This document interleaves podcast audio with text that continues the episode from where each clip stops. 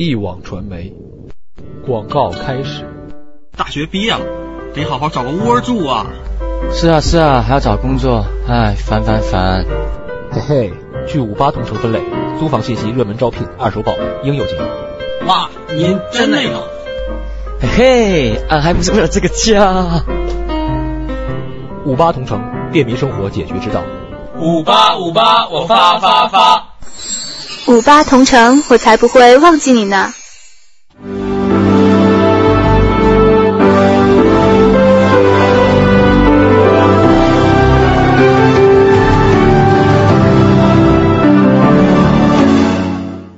锵锵三人行，诸位，这个应袁立的粉丝啊、丽丝们的强烈呼吁啊，我们这个要请袁立继续在这里聊天。哎，有美女在座，气氛大不一样。我的粉丝叫米粒儿，米粒儿，粒儿，就是迷丽叫米粒儿。啊，迷迷 恋袁立。对对对，他们起的，啊我觉得也不错啊。米米迷粒儿就是迷袁立叫米迷丽吧，然后嗯谐音就是米粒儿，一颗米的米粒儿。一个小米的米粒儿，，小米粒儿。啊，人家玉米大一点，啊，人家是米粒儿小一点。我们也这个 fashion 一下。那这个徐老师的这个粉丝呢，就应该叫冬瓜，是吧？哎，这个袁立啊，袁老师啊，人家是表演专业，术业有专攻。哎，我跟他聊聊啊，我发现呢，真是他对表演呢有心得。哦哦哦当然，我估计你的心得呀，会引起一些争议。啊，我觉得会。就最近不都在说断背山嘛？对好家伙，都是，但是呢，他却觉得不太喜欢。我不是不太喜欢，其实我的博客上也有一篇关于段飞山的文章，我至今为止也觉得是我写的比较好的一篇文章。那我觉得就是说一个东西老是说好好好好好，到有一天有人说不好的时候，这个人会被别人骂了，就是因为他太好了。但我觉得也希望是李安导演能够得奖，因为他是个华人导演，我觉得是华人是我们华人的这个荣耀哈。嗯但是我就是觉得说，我看到段飞山最后的时候，我觉得有一点失望。失望在哪里呢？就是说，呃，想象当中美国演员应该是演的很好的戏啊，但是就是是说，我记得最后一个镜头的时候，他把这个牛仔衣把那个门柜一拉开，看到那件牛仔衣，他的同伴他们在打闹的时候留下的那个血迹，然后高潮啊，这整个戏的一个高潮。但是我希望的是什么？因为我觉得我有的时候啊是喜欢看那种纪录片。嗯我觉得为什么呢？就是说那种那种东西是真实的。或者是有一些法制进行时，他对镜头对准了一个犯人也好，对准家属也好，我觉得很多痛啊，不是真的流眼泪。有有些有些东西是真实的反应是空的。比方说，这演员有的时候是不着急，他是演不出来这些东西的。我反正看最后一个镜头都觉得，我觉得对我演员来说，就像我以前看张曼玉，为什么我觉得她最后一个镜头让她拿奖，就是他看到趴过去那个米老鼠的时候，他是那种跟旁边人是在笑，然后再哭。我相信这是真的。你知道吗？我觉得这种表演是很多演员想不到的。我要怎么去跟他不一样的表演？很多演员在表演的时候是看别的演员怎么演，然后前儿久而久之说，哎，我也这么表演。但是你没有从真正的，就是我为什么看纪录片？我喜欢看人真的状态是什么。你你的意思，啊那个男主角那个时候流泪太太简。单了，不是过，什么都不为过，只要你真实的感受，你不哭也不过。但是镜头一反过来，他已经是热泪盈眶。我希望能看到他的过程。有的时候是那电影已经够长了。不啊，最后一点是很重要的，因为行，在你先先看看，我还跟他找来咱们袁老师来讲课啊，咱们来看一下这段北山。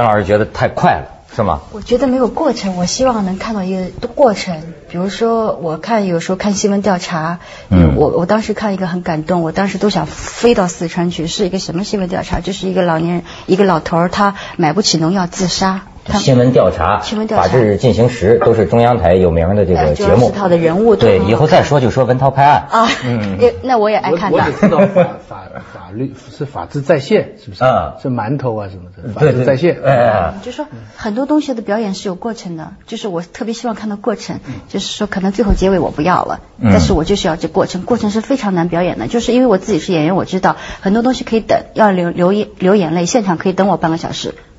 好，我有眼泪了，我来吧。但是过程是最难最难的，我要的就是过程。嗯，我有一次看王家卫的吧，那应该是上面有一个章子怡，就是一个过程，就是从呃没有哭，你就看他怎么样，慢慢慢慢慢慢慢慢，这个眼泪就流流出来。你当你当时看的时候啊，你都有点替这个演员着急，因为他就是一个长镜头这么对着你，如何从一个平静的变成咵眼泪流出来，着急，最后哎终于流出来了，你都松了口气啊，可算哭出来了。嗯，我觉得有的时候不一定哭出来是好的表演，有的时候心很痛，他不一定是流眼泪的。他那种眼神，我觉得有的时候人嘴是可以说谎话，眼睛是不可以说谎的。哎，对对对，那那那你给我们，啊我现在没有一个我弄一个我看看什么样。不不不，我觉得演员不是这样的。很多人对演员的误解就是啊，你们演员就是要哭就哭，要笑就好就笑了，好像我们是个假人一样。我觉得不是的，是你一定是沉浸在这个人物当中三四个月了，你已经是化身为这个人物了，所以你能够有感觉。这么性急怎么行啊？这个不是这样的我做导演我事先要跟他讲半天，小时候苹果怎么被人偷掉，诸如此类，要让他酝酿半天，人家然后噔噔噔噔，人家肯定行的啦。所以你看，我就不喜欢过程，什么就直奔主题，就是就是男人就是这样 男人就是这样。所以袁立说的也对，就深入生活呀，好多这个情绪啊，就是说特别激烈的这种感情啊，其实你往往你咱这过去你得深入实际。我最近看一个事儿，呃，就让我这个浮想联翩。就是什么事儿啊？就是这个民工，你听说了吗？最近十一个就在北京嘛，十一个民工吃盒饭呢，吃着吃着吧，吃出别人吃剩下的这个鱼刺啊、鸡骨头啊、鸡蛋呢、原来是什么呢？那个工头把他们吃剩下的这些东西扔人民工饭盒里，哦让人家吃，吃了是有意的还是无意的？我觉得有意的吧？你说是有意的还是无？怎么会出现在民工的盒饭里？我觉得是有意的。然后几个民工呢，就就呃可能怒不可遏了，就就就找记者了。嗯我最新看到的是什么？那几个民工给炒了，就是呃解雇解除了这个合同了，用工单位解除了。那当时呢，报上就有个评论讲了，说当然这就是中国的事儿。你知道中国现在好多啊，这种找记者的、举报的、被报复的特别多。对。你包括最近说医院说当年举报医疗腐败的俩医生失业了嘛，你就没就没工作。当然你他总有理由，说我不是报复你啊，我这个活干完了，我不就解除了吗？但是为什么在报纸登的同一天晚上，你这这民工就失去了工作呢？所以我说的还不是这个，我就在想啊，在饭盒里吃吃吃剩下的这个鸡骨头，这是什么性质的问题？这就是说你是狗啊，这人人对狗才会这样啊。现在人对狗好的很，对呀、其实现在对狗这这是这是不把你当人，就是说嗯，就是不把你当人。但关键就在这个地方，如果这是有意的话，这就很大的屈辱，就是说。就是，我就所以，我为什么浮想联翩呢？就这种屈屈辱的这种这种这但种是我觉得体会啊，这样也很好，就是说起码民工可以来表达我的愤怒了。嗯就有的时候，代价是马上被炒掉了。那我觉得也是往前跨进了一步，不能说我不说话，你把我当狗，我也就真的当狗了。嗯我觉得不是这样，所以我觉得这也是一个好的现象。哎，袁丽这气质你看出来了吗？也是一侠女，哎，你知道吗？她 她爱打抱不平，这是一份奢侈啊！什么对于所有打工的人来说，能找记者讲自己公司、自己这个单位里边的让你屈辱的事情，而且能够有这个思想准备说“此处不留爷，自有留爷处”啊，这是一份奢侈啊！哪儿不啊？哪儿他也大概也没想到会遭到这么一个结局啊。对对，民工来说，他我觉得他做好准备了，他怎么会没想到？当你跟你的老板和上司提出疑问，你而反找了记者，我觉得他一定做好准备了。你觉得呢？是吗？嗯我认为他有，他肯定有这个所想法。以你今天就是个体户啊，你就不属于任何单位啊。啊，啊那我觉得其实不是这个问题。我要进单位，比如说我从空政出来，我并不是说我跟我的单位有什么有什么矛盾，不是，是因为我觉得作为演员来说，嗯那你吃的军人的是吧？他原来是空政，我们的工资很高的，啊，就是工资对比地方要高很多，那待遇也好。好，嗯。但是问题在于说，我是一个演员，我做这份职业它是有矛盾的，它讲究的是纪律性，但是演员讲究的是自由性，对吧？演员出了名的无组织无纪律。啊，谁说的？我从来不迟到。嗯。我觉得就是没有矛盾的，我。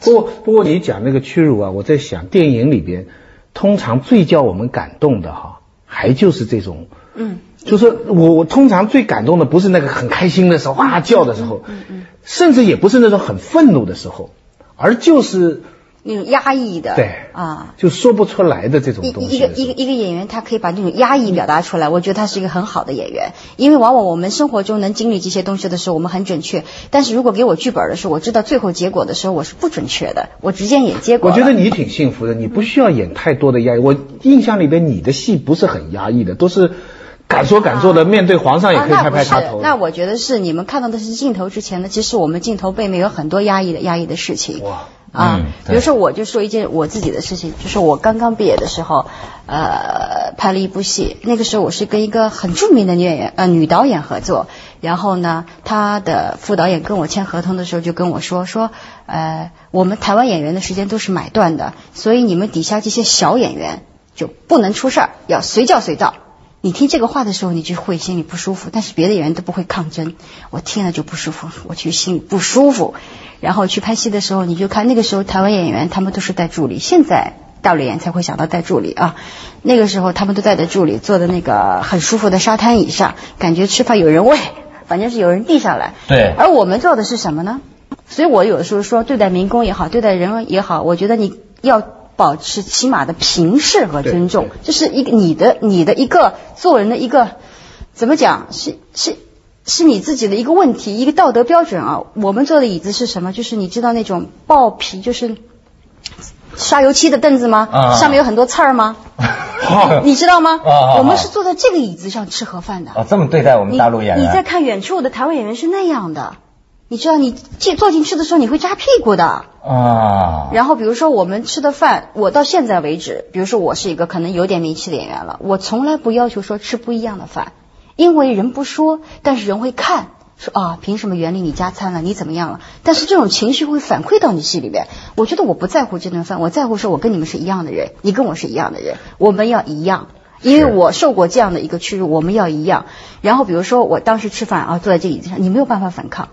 然后，比方说你远处的这个棚的外面有一个人在煲汤，你、嗯，那是给谁煲的？就是没有眼力劲儿的演员就是我一个了，我完全不知道，我以为大家都是一样的。你以为也有你一口哎，汤？我觉得是嘛，是不是？嗯，然后香味传来了。呃我就过去了，然后那个煲汤的老太太就是看着我就是这样，就那种眼神是给我吃，她没有说话，但是我知道意思是说这汤是你喝的吗？我不是煲给你喝的，你配喝这汤吗？我就很尴尬啊，我就走了。后来人告诉这是煲给台湾演员喝的，你就会感觉台湾演员和大陆演员怎么了？我们怎么不平等了？嗯嗯啊嗯，还有哎主角跟配角的关系，会不会还有这个？呃，也应该有，这个但是我嗯会觉得说我要尊重别人。比如现在我拍戏，呃，导演骂了群众演员，我都会有的时候站出来。所以现在等你做大牌了，你就非常非常记住当时的这段经历。呃，我但是我平时也是一个很保持尊重别人的人，我希望能尊重别人。对，一般有你的汤，你都会分给别人喝一口。我倒不是汤的问题，我尽量跟每个人都吃的一样。第二，比如说，我不是尽量一定啊，因为我不在乎这一口饭，而且我吃的也不多。第二，第二，稿酬片酬就是要不一样，吃的问题片酬不能不一样啊。对有的时候导演骂群众演员骂得非常难听，就是说他本来有演戏的热情，骂骂骂了你没有热情了。有的时候我就会说导演，你去演一个试试看，我也这么骂你，你试试看。对，就说他反映的问题啊，我觉得非常有意思，讲的很朴实。你知道，这个盒饭呢，它能反映很多很多的问题。中国人跟盒饭之间，尤其他这个演戏的跟盒饭，不同演员他吃的这个不一样。而且我跟你讲，你刚才说的这个事儿，我有一个这个周星驰的段子，哎，恰成这个绝配，是吧？盒饭能反映社会地位啊，能反映你是不是被边缘化呀、能反映很多很多的这个这个问题。你你们来是吗？盒饭里这么多讲，保证徐老师，你吃的盒饭少，你不你你你看看这个周星驰，他很有体会，他肯定过去没出道的时候，他净这么给人处理来着。咱看看，干什么？巨武大哥你好，我想拿个便当。没放饭呢。哦，因为我要先走，所以。那你先走了。知道为什么没放饭吗？就是用你那王八蛋，死来死去都不死，害得所有人都没饭吃，我也没吃饭呐。你还想吃饭吗？啊，和他一起吃吧。吃你是一餐食，命比一便宜。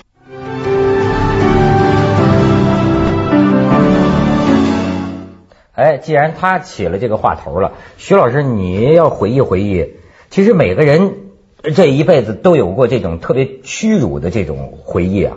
是啊，就刘春说，总有一刻让你泪流满面。嗯嗯嗯。其实我们回头想，总有一刻让你感到万分屈辱。回，哎，对于你这知识分子来说，什么是万分屈辱的事儿？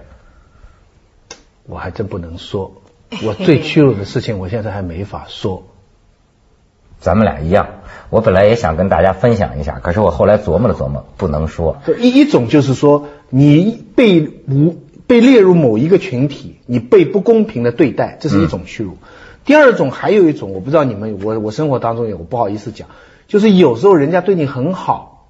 可是无意当中，人家流露出一些在什么地方是对你是不好的，哇，记住你是一根刺，一直会记住这种事情。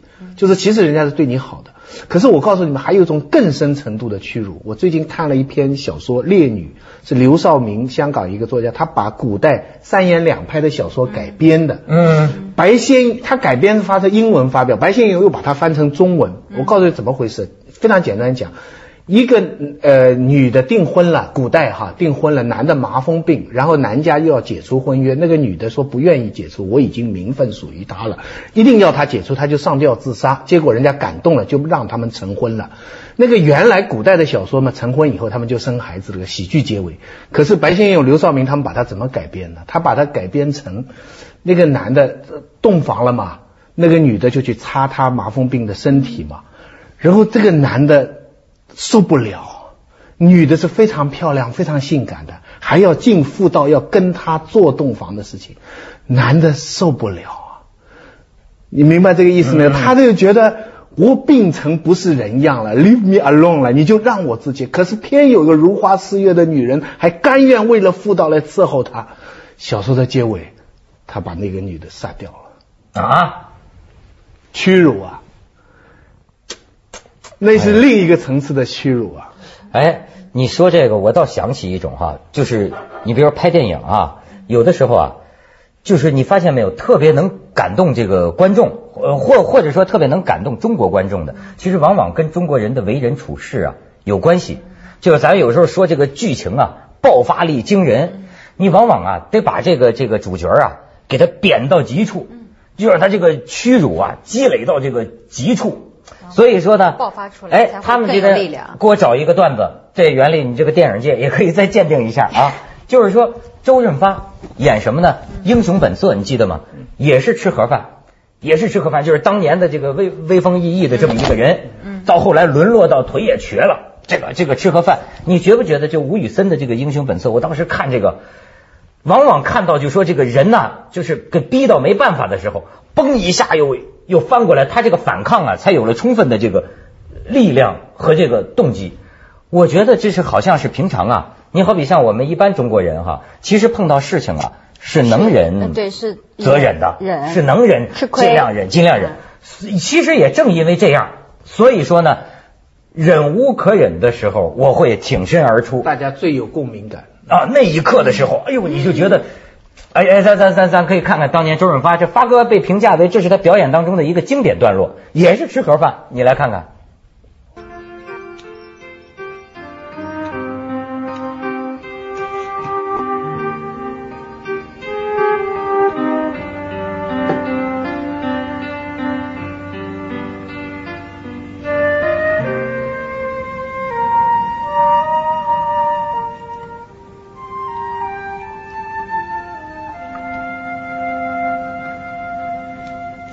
小马。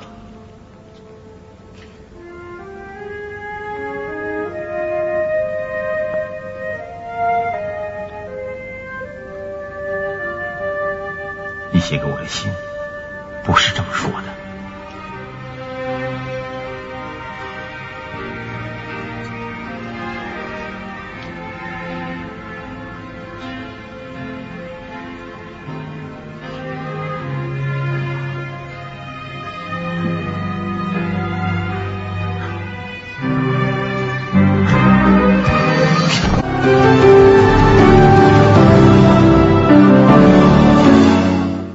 徐老师比较关心袁立演屈辱。嗯，我说我至今现在还没有，但是我生活中会有很多积积淀，我已经把它存在我的银行里了，到时候可以把它迸发出来。很难想象他这个，因为我在我印象里，他都是演那种很开心，对对对，谁要宠着我，嗯嗯嗯。但但是呢，戏里边的屈辱感比较容易引起别人的同情共鸣，共鸣，特别是中国人。嗯嗯，中国人常常受到被被侮辱与被损害的人。对，因为我我我们还专门做过研究，同样讲三角恋爱，就是一男两男一女的事情。这外国的小说常常是站在那个后面那个男的，嗯，就是抢了人家。比方说，比方说你们原来是朋友，我是插入者。外国的小说常常站在这个插入者的角度，因为它是扩张的一种心态，殖民主义的心态。中国的作品写出来都是从这个失败的男的这个角度的去同情那个人，眼看自己的女人被另外一个男的有钱有势这样拿走，而然后这个男的还眼睁睁地看着，这种屈辱感、共鸣多的一塌糊涂。怎么说的这么惨呢？你不觉得吗？你看看中国历来就是这样的作品，特别是五四以来，太多太多。我还还有真的情况，比方说，我真的在拉拉斯维加斯赌场里看到过有名的作家发牌。以前很有名的作家，然后就躲开啊。其实我也知道，我也看到他，他也看到我。有名的作家干嘛？发牌。发牌啊！哦，就沦沦沦落为干将。你说是沦落了，这是你家的形容词了。但是在美国，他这个也很好赚钱呐。他在一般的人看来，这也是一个很好的事情，很体面，穿那个西装啊。在袁立看来，肯定体验生活呢。但是，一刹那你就知道他不愿意看到你，对不对？哎，你要说这个，我还有个这个屈辱，就。行业上的这个屈辱，就是有一次啊，我记得这个当年是做节目的时候，访问谁来？访问一个明星。